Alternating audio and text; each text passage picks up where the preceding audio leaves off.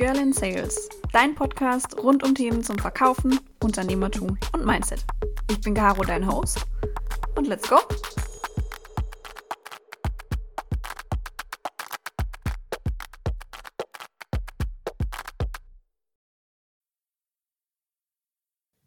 Hallo meine Lieben, es freut mich sehr, dass ihr zu einer neuen Folge Girl in Sales eingeschaltet habt. Ähm, heute mit jemandem, den ich schon relativ lange auf LinkedIn verfolge.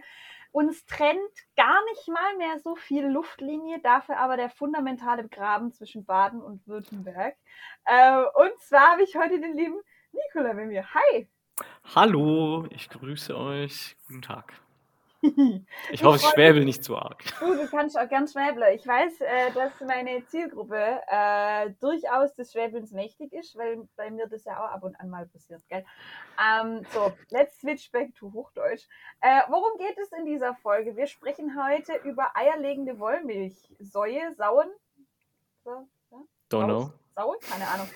Tiere ähm, und Marketing und die Schnittstelle dazwischen beziehungsweise nicht Schnittstelle, sondern eher Schnittmenge. Ähm, und bevor ich mich jetzt noch sehr viel weiter in irgendein rhetorischen Graben reinreite. Erzähl doch mal ganz kurz, wer du bist, Nikolai, und woher man dich eigentlich so kennt. So, ja, also Nikolai Gogol, mein Name. Ich habe äh, das Glück bekommen, von meinen Eltern so genannt zu werden wie ein russischer Schriftsteller, äh, einer der bekannteren. Ähm, und äh, ja, äh, danach fragt jeder Deutschlehrer, aber das bin ich leider nicht. So viel habe ich noch nicht verfasst an, an wertvollen Büchern, die die äh, Zeitgeschichte überlebt haben, ähm, nämlich genau null.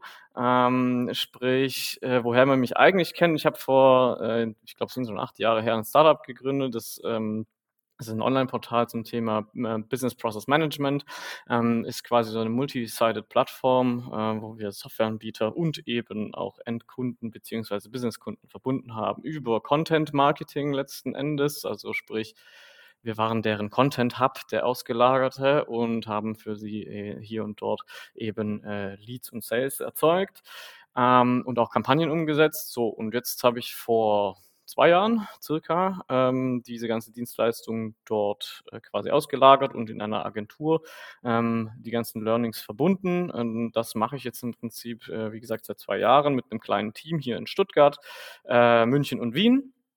Und ähm, ja, wir optimieren im Prinzip den ganzen Marketing- und äh, Vertriebsprozess, setzen da Kampagnen um.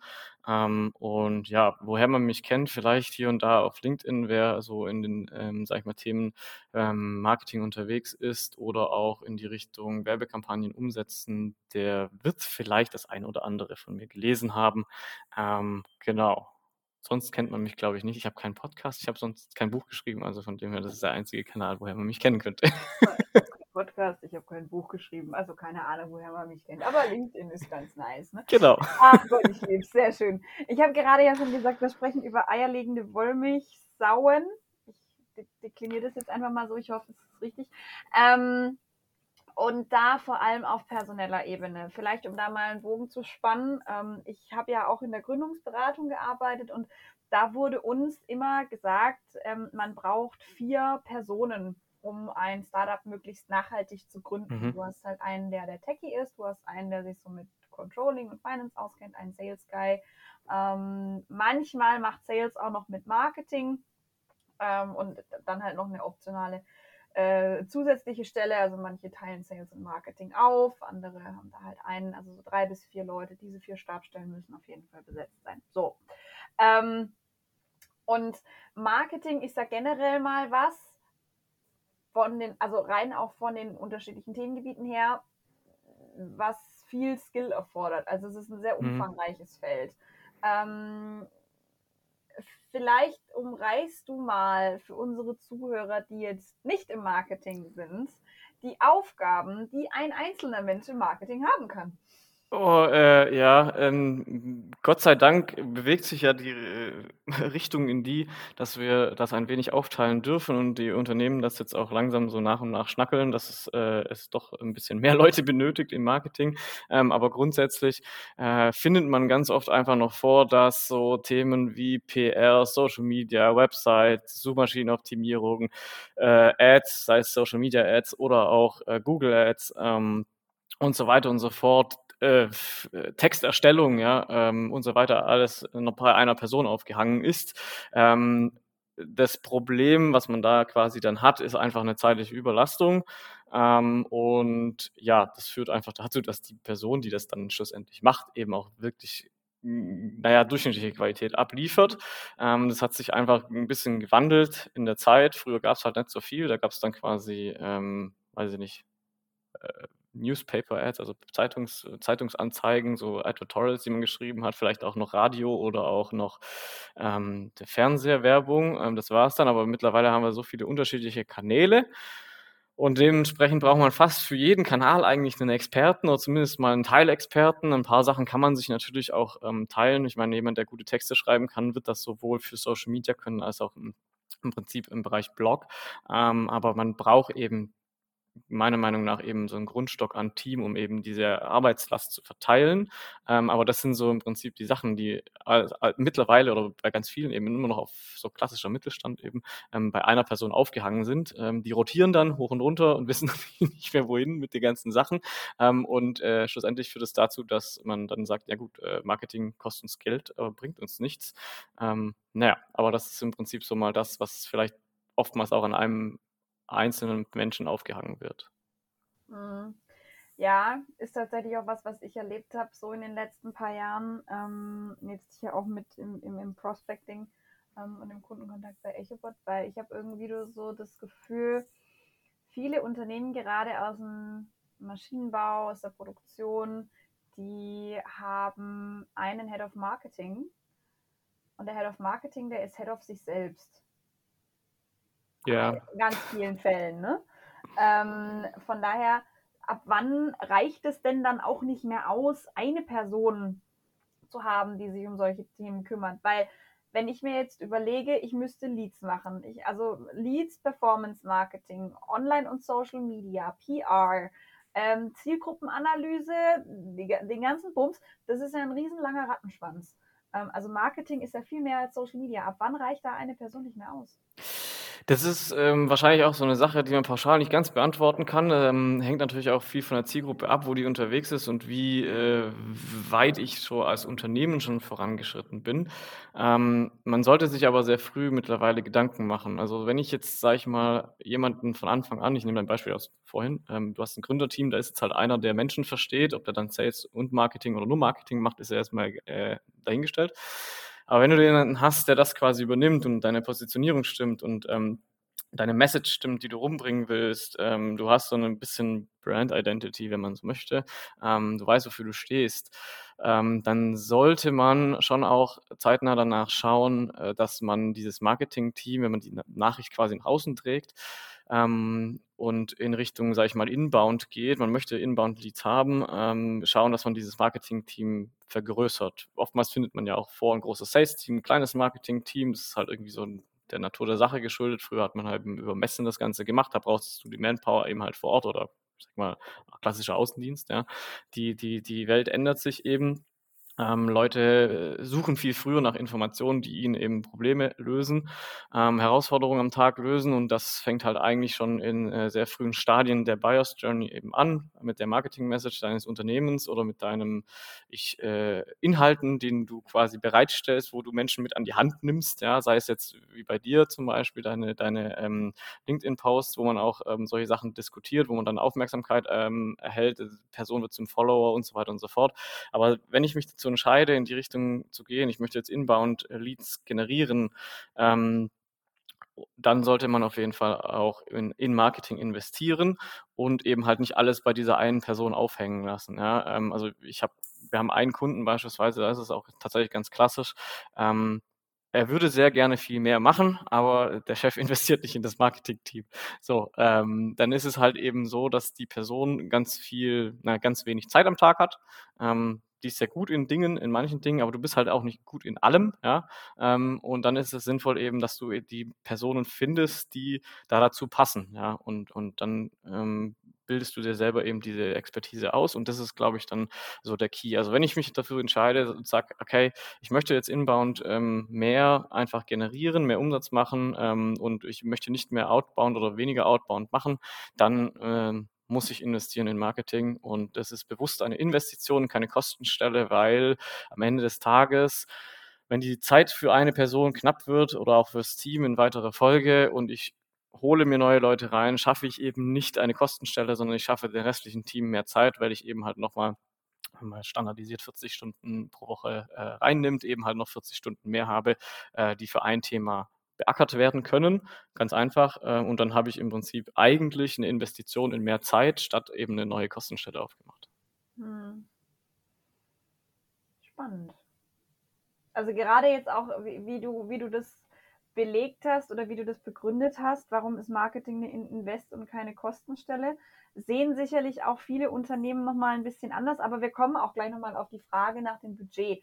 Ähm, jetzt ist es natürlich so, du bist Head-Off bei einer Agentur. Ne? Und ähm, was ich zum Beispiel noch weiß von meiner Zeit beim Cyber Forum und Cyber Lab war, Startups machen gerne alles selber. Ja, die wissen alles selber, die wollen auch alles selber machen, das ist ja auch gut, äh, weil nur wenn du selber auf die Nase fliegst, dann weißt du auch, dass du, ne, wie du es nicht machst.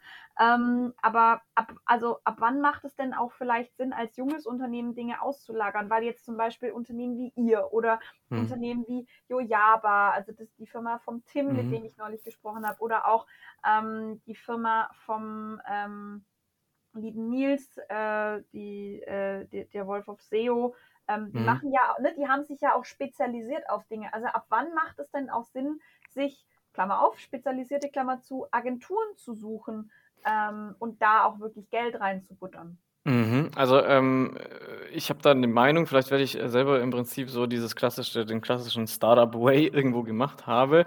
Ähm, es ist auf jeden Fall nicht verkehrt, wenn man schon mal auf die Nase geflogen ist damit. Also, ist meine Meinung dazu, ähm, auch wenn man da bestimmt Lehrgeld zahlt.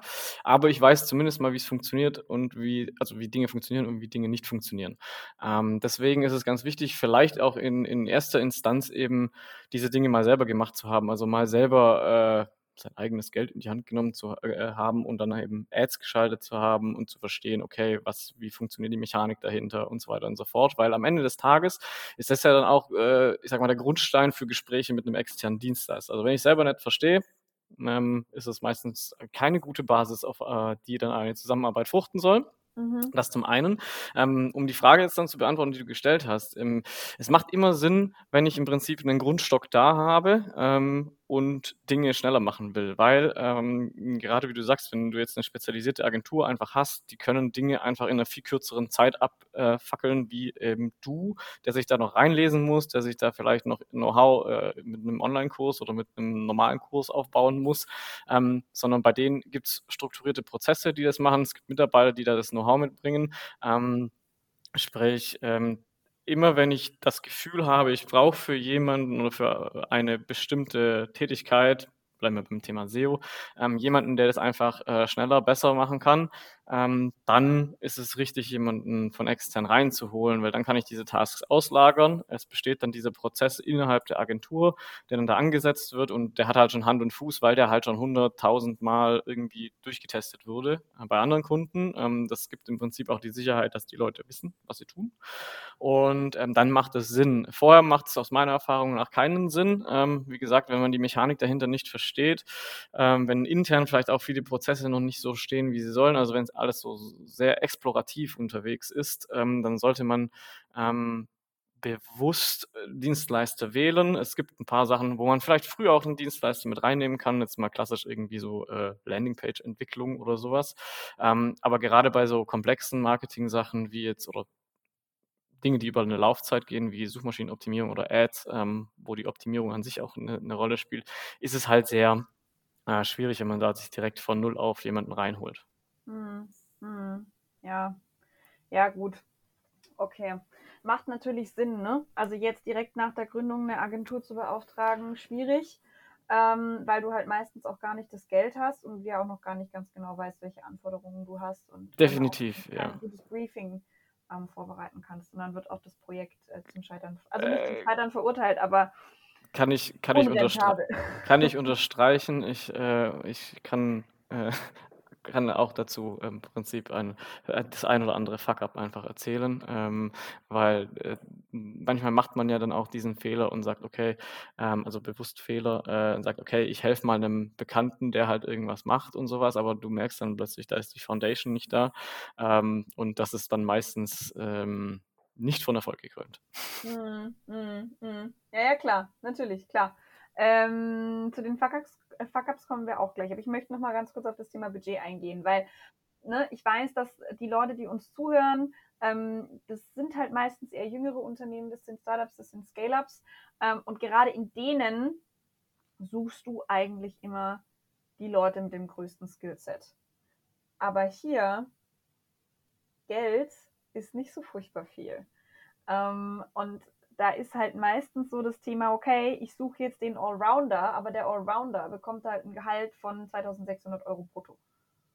Warum, also greift dieses Skill, schlägt Budget auch in Startups und Scale-Ups oder ist das einfach nur so meine Einschätzung vom Markt, wie ich ihn kennengelernt habe? Hm, also ich würde immer sagen, dass Skill-Budget schlägt. Ähm, aber vielleicht aus dem äh, Aspekt heraus, also ich, ich brauche jetzt nicht den, den äh, teuersten Senior oder so einkaufen, den ich dann damit in, in, an Bord hole, sondern eher halt aus dem Ding raus.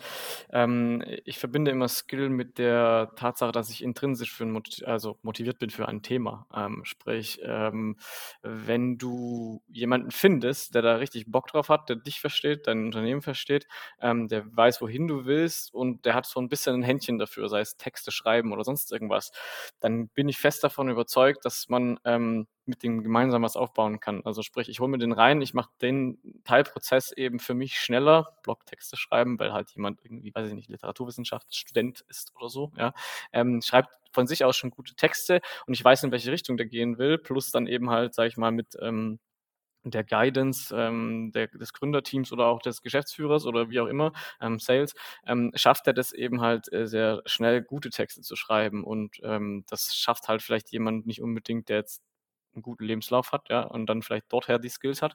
Ähm, und ich kann halt ähm, denjenigen dafür begeistern, sich in seinem spezifischen Themenfeld weiterzuentwickeln, weil das sowieso tut. Also ähm, Menschen, die gerne schreiben, lesen in der Regel viel und verbessern sich durchs Lesen eben, was sie für Texte, also Textqualität schreiben. Ähm, Beispiel hier ein Kollege bei uns, wir haben den letztes Jahr als Trainee eingestellt, ähm, der hat Wirtschaftswissenschaften studiert, ja, ein bisschen Marketing mit Vertiefung und so und der ist jetzt, hat sich zu einem absoluten Brain im, im, im Thema Landing Pages, also Conversion Rate Optimization quasi ähm, entwickelt, aber einfach nur alleine, weil er da Bock drauf hatte, ja. Ähm, und nach in so einem Traineeship jetzt ähm, kann man ja auch dann wieder über diese, ich sag mal, Budget-Gehaltsanpassung sprechen, ähm, weil du nachher dann wirklich ähm, auch selber für dich als Unternehmen den Proof hast, okay, funktioniert das auch mit der Person, weil das ist ja auch immer so eine beidseitige Geschichte. Also man, man will immer Leute reinholen und sagen, okay, äh, gucken wir jetzt mal, ja, aber es, es kann ja auch für dich aus als Unternehmen nicht passen, ja. Ähm, aber das ist, glaube ich, so eine Geschichte. Also ich, ich glaube, wenn man Skill als intrinsische Motivation definiert, ja, ähm, macht es sehr viel Sinn, dass man das macht. Ähm, du hast natürlich bei einem, sage ich mal, ähm, Senior, der ein bisschen mehr Geld kostet, noch auf jeden Fall den Vorteil, dass er eben ähm, schon ein bisschen Background und Struktur mitbringt, aber da würde ich tatsächlich auch eher die, sag ich mal, äh, relevante Arbeitserfahrung mitbringen, wie jetzt, weiß ich nicht, studierter Marketingmanager oder sowas. Also wenn er da Praxiserfahrung mitbringen kann, weiß, wie Prozesse aufzusetzen sind und, und, und äh, bei der Umsetzung weiß, wie man es machen kann, ja, und vielleicht auch Arbeitsproben mitbringt, je nachdem, was wieder für ein Thema ist, dann macht das schon Sinn. Aber am Ende des Tages, ich würde schon immer sagen, dass Skill das Budget schlägt. Mm, mm, mm, okay. Jetzt natürlich die alles, also ne, die, die Frage, die wir uns alle stellen, ähm, auch basierend auf dem Folgentitel, ist ja eierlegende Wollmilchsau. Wenn ich die jetzt suche, ab wann wird es unrentabel auch für mich? Weil viele Unternehmen tendieren ja auch, wenn sie dann ihr Marketing-Team oder ihr Sales-Team aufstecken, die Leute zu suchen, die möglichst überall flexibel eingesetzt werden können. Ähm, dann hat man halt eine äh, Stelle gemorpht für Social und Online und alle eine Stelle gemorpht für Pre-Sales, CRM, Zuarbeitung und Leads und Performance Marketing, statt dass man aus den zwei Stellen halt einfach vier macht und die Leute ein bisschen besser auslastet. Äh, ich glaube, die Suche nach der eierlegenden Wollmilchsau ist von vornherein eben ein sehr steiniger Weg, den man da beschreitet, ähm, weil es mit denen wahrscheinlich also diese eierlegende Wollmilchsau Sau wird es nicht geben. Ähm, ja, in so Anf Anfangsphasen brauchst du eben Menschen, die den einen oder anderen Hut mehr, also mehrere Rollen einfach innehaben. Es ist halt einfach so. Ähm, aber witzigerweise ergibt sich das ja auch aus dem Tun. Also wenn ich jetzt einen Content-Marketer ausschreibe, dann wird er ähm, in so einer Anfangsphase auch bestimmt nicht abgeneigt sein, als auch mal irgendwie Social-Media-Posts konkret zu machen, statt nur irgendwelche Blogtexte zu schreiben, ja, wie vorhin schon erwähnt.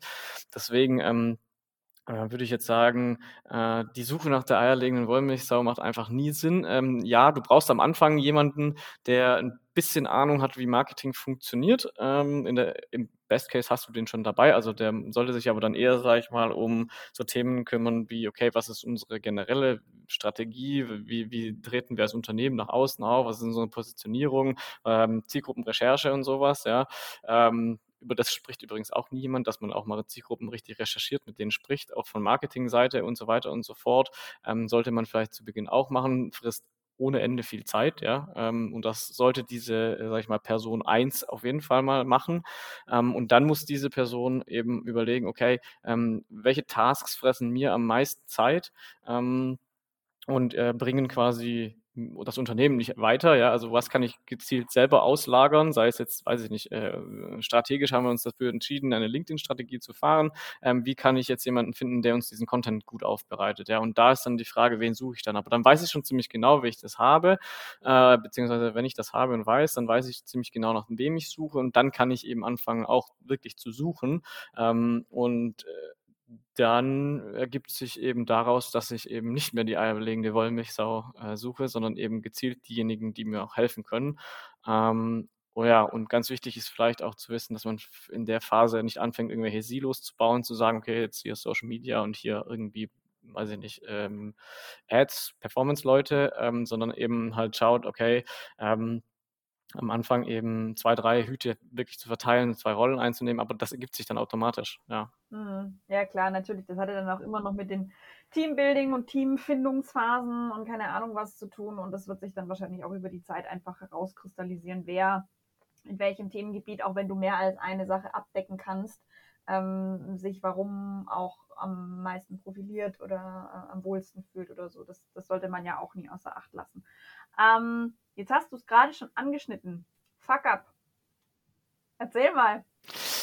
Äh, ja, also ich glaube, so als externer Dienstleister, also ich, ich würde es fast unterstellen, egal wer, äh, wen man da anspricht, ähm, der hat immer eine Fuck-up-Story, oder mindestens eine dabei, weil ähm, externe Dienstleister sind äh, wieder erwarten äh, oder wieder dem Landleu äh, dem gängigen Glauben, äh, dass sie übermenschlich sind, weil man zahlt ja Geld für sie. Also sind es auch nur Menschen und treffen manchmal auch falsche Entscheidungen. Ähm, dementsprechend, also die will ja keiner sprechen, ne? Ähm, aber es gibt so ein Ding, das war, glaube ich, so der erste Case, den ich ähm, mit der Agentur übernommen habe. Das war dann auch ein, sag ich mal, ähm, mit jemandem, mit dem ich schon zusammengearbeitet habe. Da haben wir einfach, also wir haben eine komplexere Webinarkampagne umgesetzt für die. Ähm, war so eine Webinarserie mit Performance, mit organischem Social Media und so weiter und so fort. Wir haben im Prinzip fast allen Content für die erstellt. Jo, da habe ich halt so ein paar Sachen äh, zwecks der Überschwänglichkeit einfach vergessen, sage ich mal, abzuklopfen. Ähm, am Ende des Tages heißt das zwar die reine Kampagne war ein voller Erfolg, Teilnehmerquoten wurden verbessert ähm, und so weiter und so fort. Äh, Problem an der ganzen Geschichte war, ähm, es hätte ein Neukundenwebinar werden sollen. Ich hatte aber, oder wir hatten keinen Einfluss aufs Thema, sprich, das haben wir da auch dann quasi nicht geändert, ähm, in der Bewerbung nicht geändert. Und es waren zwar sehr viele Bestandskunden da, ja, aber wir haben halt auch ein schlechtes Briefing bekommen. Ähm, und ich so, und ich so, hey, geil, voll der Erfolg und so und total äh, sensationell. Wir haben halt die und die Sachen verbessert, weil anfangs hieß es, ja, wir wollen Teilnehmer. Wir hatten da, das haben wir letztes Jahr schon gemacht und gleiches Thema, da waren nur irgendwie so, so viele Teilnehmer dabei und äh, dann hast du halt gesagt, ja klar, kriegen wir mehr Teilnehmer hin und so weiter und so fort. Und wir haben wirklich keine Bestandskunden beworben, aber die Bestandskunden sind trotzdem gekommen und das war auch wirklich, ich glaube, 50 Prozent fast besser wie zum ersten Stich zur ersten Stichprobe mit demselben Thema. Ähm, bloß hieß es dann so, ja, wir wollten eigentlich Neukunden haben. Und wir so, yo, okay. Ja, ähm, ist ist bisschen doof. Ähm, alles in allem vielleicht dann doch noch 'n also, ich habe dann 'n großen Report auch noch mal geschrieben, alles analysiert. Ähm, grundsätzlich, ähm, war das schon 'n Erfolg. Also, für das, was wir wussten, war's 'n Erfolg. Ähm, und wenn ich dann, äh, noch mich richtig, also, entsinne, es war jetzt auch schon wieder, äh, 2 Jahre her, ähm, das Unternehmen hat trotzdem mehr Umsatz gemacht in dem äh, in dem Jahr, also, eine Umsatzsteigerung. Man könnte jetzt vielleicht mutmaßen, dass es vielleicht auch daran lag, weil man dann halt diesen, äh, Bestandskundenkontakt eben noch mal geknüpft hat.